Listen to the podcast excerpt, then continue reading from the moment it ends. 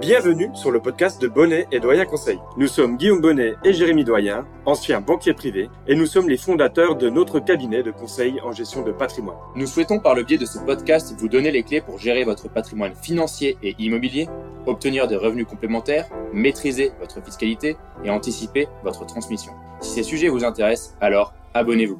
Nous vous souhaitons une très bonne écoute.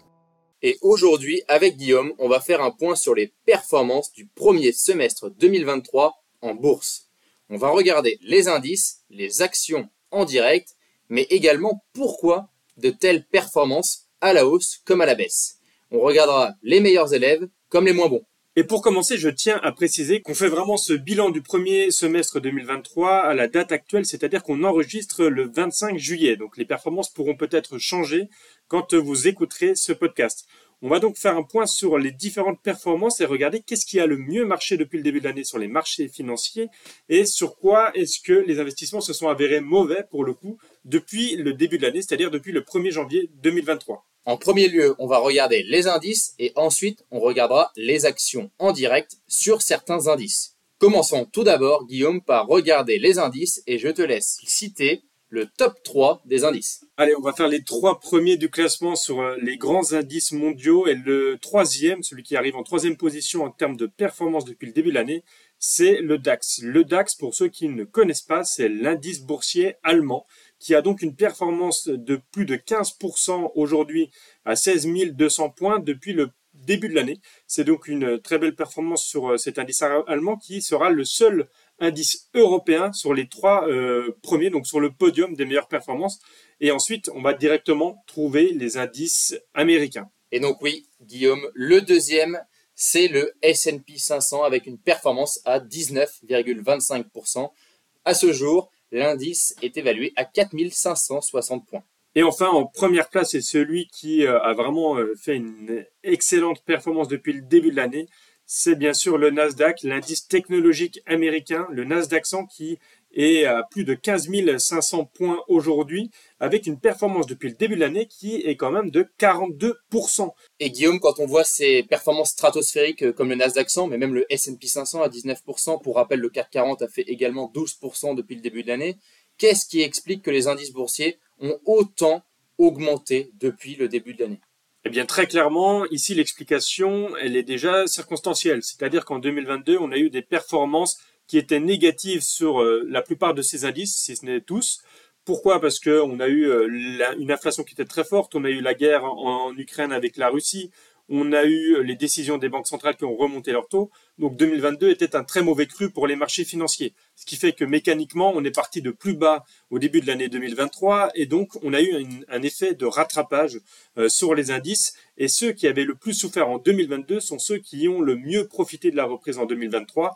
Et là, je pense spécifiquement aux actions dites technologiques et donc à l'indice du Nasdaq qui euh, regroupe une grande partie des, euh, des, grandes sociétés technologiques, on parle des GAFAM, voire euh, euh, plus maintenant avec de nouvelles sociétés qui sont venues se greffer à ces grands acteurs de la technologie. C'est pour ça qu'on a un Nasdaq qui est à plus de 40% depuis le début de l'année. Et est-ce qu'il y a une autre explication qui fait que le Nasdaq surperforme par rapport aux autres? Parce que les autres sont tous à peu près dans des performances qui oscillent entre 5 et 20%, tous les indices mondiaux.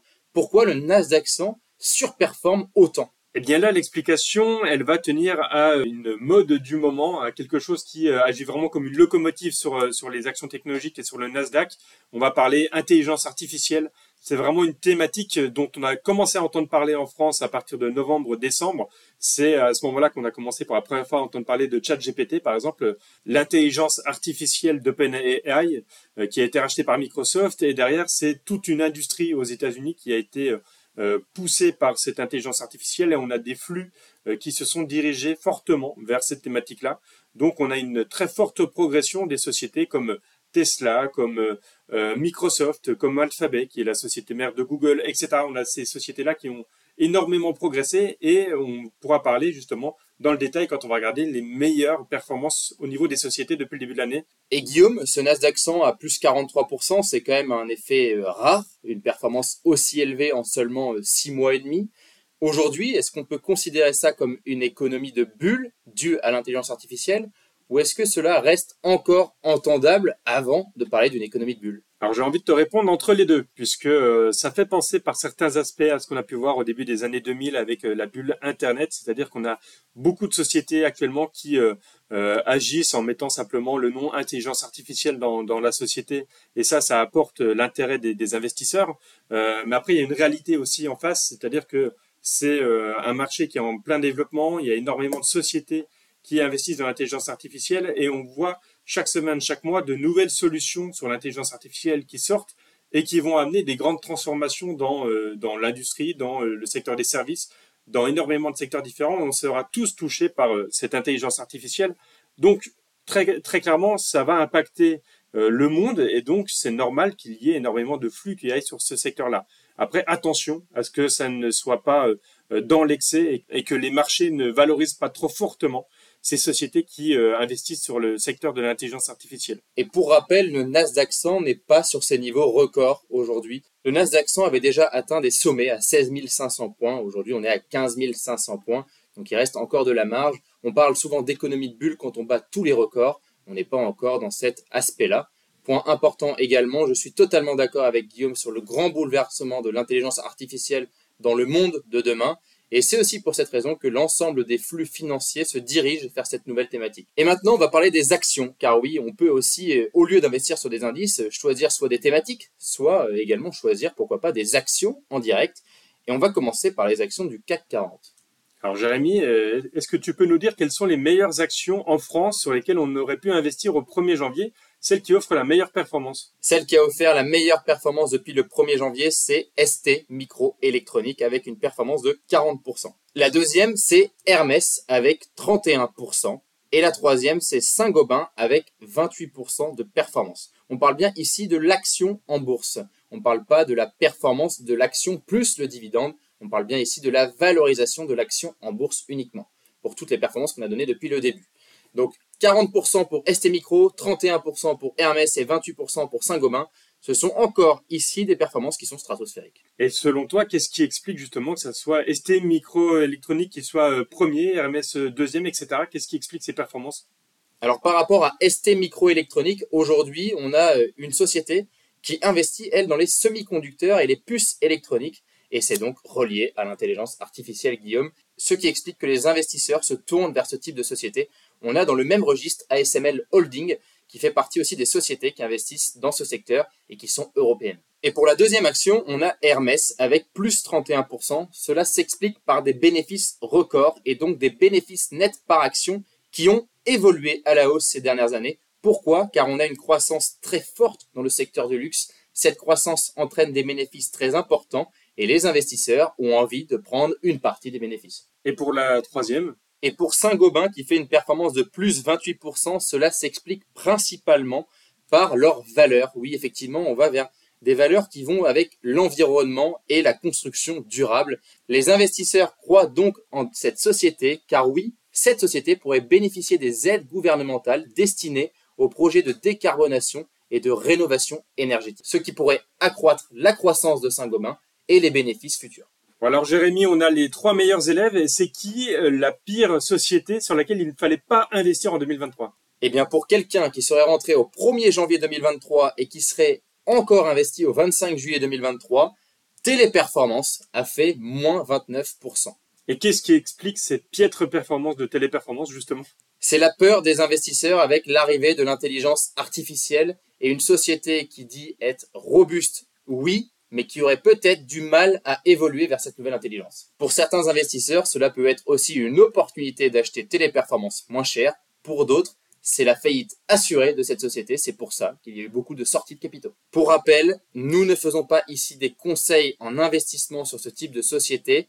Justement, des fois, quand il y a des très bonnes performances, il faut savoir en sortir. Et quand les performances sont mauvaises, il faut savoir y entrer. Cela dépend de chaque situation mais aussi de l'horizon de temps de chacun et du profil de risque de chacun. Cela demande donc du temps, un rendez-vous personnalisé avec un conseiller en gestion de patrimoine pour analyser votre patrimoine et vous faire une proposition adéquate avec votre situation personnelle. On arrive maintenant au Nasdaq 100 et aux valeurs de la tech. Peut-être que tout le monde attend ce moment-là pour savoir les performances boursières exceptionnelles de ce secteur. Guillaume, peux-tu nous donner le top 3 en partant de la troisième? Oui, on va faire le classement sur les trois premières marches du Nasdaq et là vous allez voir que les performances elles n'ont euh, encore rien à voir avec la France puisqu'on est sur des performances stratosphériques avec la troisième position depuis le 1er janvier 2023 Tesla qui offre à ses investisseurs une performance de plus de 119%. En deuxième place, on a euh, la société Meta. Pour ceux qui ne connaissent pas Meta, c'est la société mère de Facebook et euh, de Messenger, leur application de messagerie, euh, qui elle fait plus 144% depuis le début de l'année. Et enfin, en première place, et loin devant ses concurrents, c'est Nvidia, la société qui fait des processeurs graphiques et qu'on connaît tous, qui euh, se retrouvent dans nos ordinateurs, dans les téléphones portables et dans énormément d'outils technologiques, eh bien Nvidia, depuis le début de l'année, elle fait plus 215%. Nvidia, c'est une capitalisation boursière qui a dépassé les 1000 milliards de capitalisation, justement, ce qui est énorme et qui rejoint les GAFAM, les plus grandes sociétés de la planète. Et Guillaume, je suppose, quand tu nous parles de Nvidia, que toute cette performance est encore liée à l'intelligence artificielle? Exactement. Nvidia, c'est très clairement la thématique de l'intelligence artificielle qui les a fait progresser. Mais d'ailleurs, si on fait bien attention, les trois premières places sont des sociétés qui profitent euh, de l'euphorie sur l'intelligence artificielle. Quand on parle de Nvidia, de Meta et de Tesla, ce sont toutes des sociétés qui développent soit des outils, soit des logiciels, soit des services qui profiteront du développement de l'intelligence artificielle. Et on est parti pour dire maintenant euh, qui est le mauvais élève de ce Nasdaq 100 les 100 plus grosses entreprises américaines dans la technologie. Alors pour le Nasdaq 100, la pire performance, elle a été faite par Moderna. Moderna, vous connaissez également sûrement, c'est une société qui est dans la médecine et la biotechnologie, qui va être spécialisée dans la recherche de développement de produits thérapeutiques tout simplement. Ça, c'est peut-être le dégonflement pour le coup d'une bulle. Jusqu'à l'inverse des sociétés technologiques, les sociétés liées à la santé ou à la biotechnologie, elles avaient fortement profité de la période Covid et c'est peut-être justement un léger dégonflement des valorisations avec des perspectives qui se sont un peu assombries euh, dernièrement. Voilà Guillaume, on a terminé avec les performances de la mi-année. Je propose qu'on refasse ça à la fin d'année pour une année complète en 2023 et qu'on refasse un état des lieux des performances. Et on rappelle à nos auditeurs que ne pas être actionnaire est une erreur dans la plupart des cas sur le long terme. Et vous pouvez aller voir l'épisode 12, ne pas être actionnaire est une erreur. Et on va vous mettre à contribution dans les commentaires. Dites-nous pour vous quelles seront les meilleures actions dans les six prochains mois. Comme ça, on verra qui avait raison. Et si vous avez apprécié ce podcast, n'hésitez pas à nous mettre 5 étoiles. Si vous souhaitez prolonger la discussion, alors vous pouvez directement prendre contact avec nous sur notre site bonnetdoyenconseil.com. C'était Guillaume Bonnet et Jérémy Doyen et nous vous remercions pour votre écoute. À bientôt pour un nouvel épisode.